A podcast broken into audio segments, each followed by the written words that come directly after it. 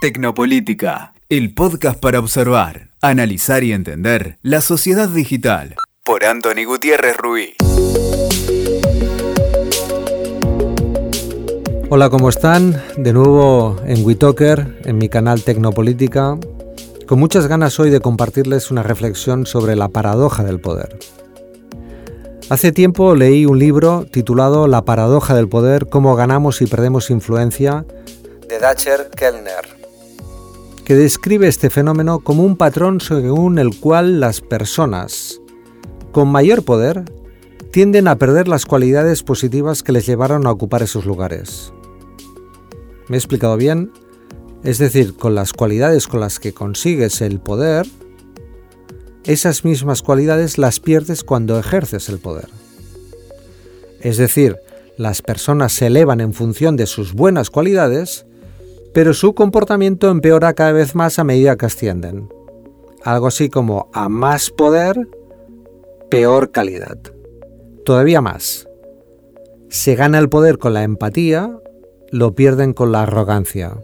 No sé si les suena esto un poquito. Seguro que ustedes encontrarán buenos ejemplos en su proximidad. El poder es otorgado y cedido, pero también retirado y recuperado cuando los electores perciben y padecen la transformación, algo así como una enfermedad del exceso de poder. La enfermedad del poder es un tema recurrente en la ciencia política y la neurociencia.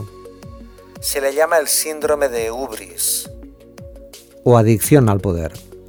Y se caracteriza porque la persona que lo padece es prepotente, tiene ideas fijas preconcebidas y rechaza posturas que no sean afines a sus ideas. Agudiza su conducta narcisista, siendo incapaz de cambiarla y acaba dominado por su ego desmedido.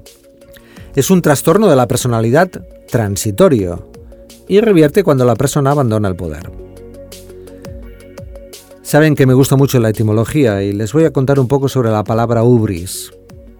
Viene del griego ibris y se refiere a la descripción de un acto en el cual un personaje poderoso se comporta con soberbia y arrogancia, con una exagerada autoconfianza que le lleva a despreciar a las otras personas, a los otros adversarios, y actuar en contra del sentido común. A lo largo de la historia, este síndrome ha acabado atrapando y devorando y destruyendo a grandes líderes.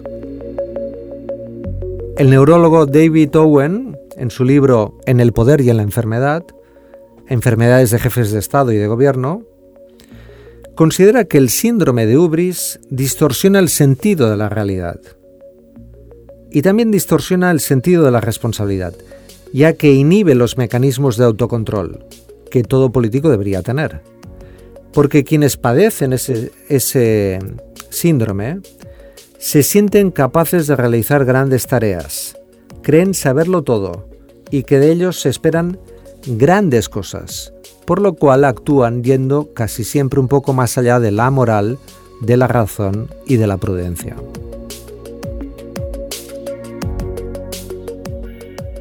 Los políticos sometidos al síndrome de Ubris tienen muy poca sensibilidad ante las críticas. De hecho, son hipersensibles, les molestan. Tienen una gran preocupación excesiva, a mi juicio, respecto a su propia reputación, y son capaces de instrumentalizar la de los otros. Esta pérdida de conciencia acerca de sí mismos, de sus límites, les impide desarrollar el juicio y la percepción, y son capaces de no sentir riesgo. En general pierden la empatía. ¿Se acuerdan lo que les decía? Se gana con la empatía y se pierde con la arrogancia. Este síndrome de Eubris es peligroso democráticamente. Y no podemos permitir que nuestros líderes políticos actúen sometidos y devorados por este síndrome. Me gusta decir con, y pensar y reflexionar, como dice el escritor y académico y, y expolítico canadiense Michel Ignatieff, que los líderes prudentes se obligan a prestar la misma atención, exactamente la misma, a los defensores y a los detractores de las líneas de acción que están planteando. Es decir, la misma atención, no más ni menos. Los políticos sometidos al síndrome de Ubris se desplazan, no prestan la misma atención, se desequilibran. Su sentido de la prudencia y su sentido límite se desvanece. Por eso tenemos que entender que la paradoja del poder es uno de los elementos centrales para comprender la nueva comunicación política y para comprender la política y a los políticos en general. Ganan con la empatía, pierden con la arrogancia. Esto es el síndrome de Ubris. Escuchaste Tecnopolítica por Anthony Gutiérrez Ruiz. WeToker. Sumamos las partes.